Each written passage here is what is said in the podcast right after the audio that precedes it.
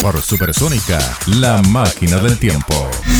Hechos históricos, personajes, usos y costumbres de algún lugar del planeta, junto a Paulina Daniel.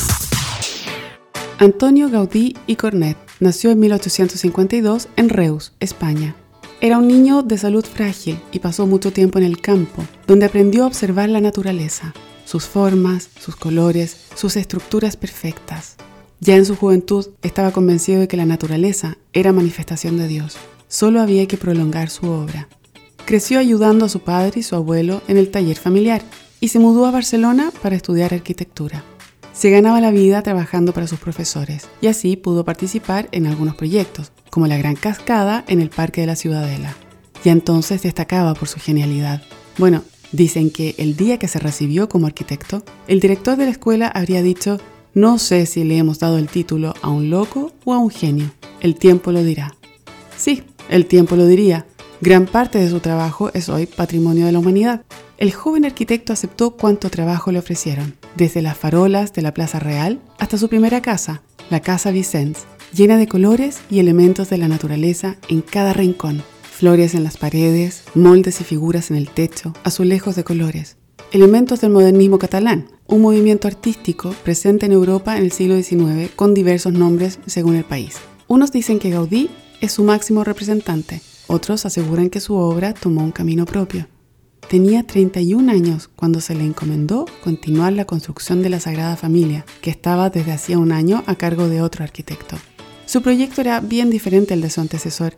La Asociación de Devotos de San José, que financiaba la obra, consideró que tardaría más de un siglo en estar lista. Y, para qué hablar del costo, 20 veces mayor. Gaudí se comprometió a terminarla en 10 años, y los devotos de José empezaron a buscar donaciones. Gaudí siguió trabajando en otros proyectos, por ejemplo, para su gran amigo y mecenas, el industrial Eusebio Guel. Su primer encargo fue el Palau Guel, un palacio lujoso en medio de un barrio popular, el Raval. Quería un lugar donde pudiera vivir con su familia, pero que al mismo tiempo ofreciera espacio a su activa vida social. El edificio tiene líneas sobrias por fuera, mientras que en su interior se ordenan siete plantas de opulencia en torno a un salón central que deja entrar la luz como si fuera un patio interior el sacerdote San Enrique de Oso le ofreció el proyecto del Colegio de las Teresianas, encargándole sobriedad y, por cierto, austeridad. En la fachada Gaudí siguió las instrucciones, con ladrillo barato y algunos detalles, pero en el interior, arquitectura y creatividad se explayan con pasillos generosos de luz y esos bellos arcos catenarios de Gaudí, que reparten el peso como la curva que forma una cadena sujeta por cada extremo, solo que invertida. Estos arcos se ven también en otra obra, La casa de la familia Milá Seguimón, también conocida como La Pedrera, una belleza de líneas y formas suaves que imitan la naturaleza, además de coloridas figuras con trozos de cerámica y vidrio. Como la casa Batlló, llamada también de los huesos, por las formas del esqueleto humano que adornan la fachada. Era originalmente un edificio sobrio y Gaudí lo convirtió en uno de los más bellos del Paseo de Gracia. La Virgen, la Sagrada Familia, la naturaleza y Cataluña son siempre temas presentes en la obra de Gaudí. Después de construir el Parque Güell, originalmente pensado como un recinto privado de casas y jardines para familias adineradas, Gaudí se instaló en la casa piloto con su padre y su sobrina. El proyecto no prosperó y con el tiempo moriría su padre y luego su sobrina. El arquitecto, sumido en una austeridad solitaria que marcaría el resto de su vida, se fue a vivir al taller que tenía en la Sagrada Familia. Allí dormía en un jergón de paja, sin calefacción, y salía para ir a misa. Fue alcanzado por un tranvía el 7 de junio de 1926.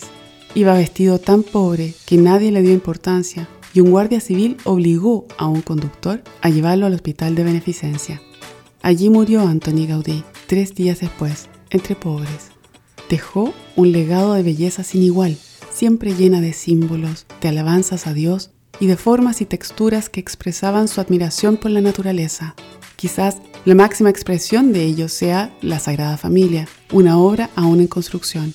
Arquitectos y escultores intentan comprender la visión de Gaudí para continuar su obra. Algunos creen que estará siempre en construcción, pero como decía el genio, este cliente no tiene prisa. Por Supersónica pasó La máquina del tiempo, junto a Paulina Daniel.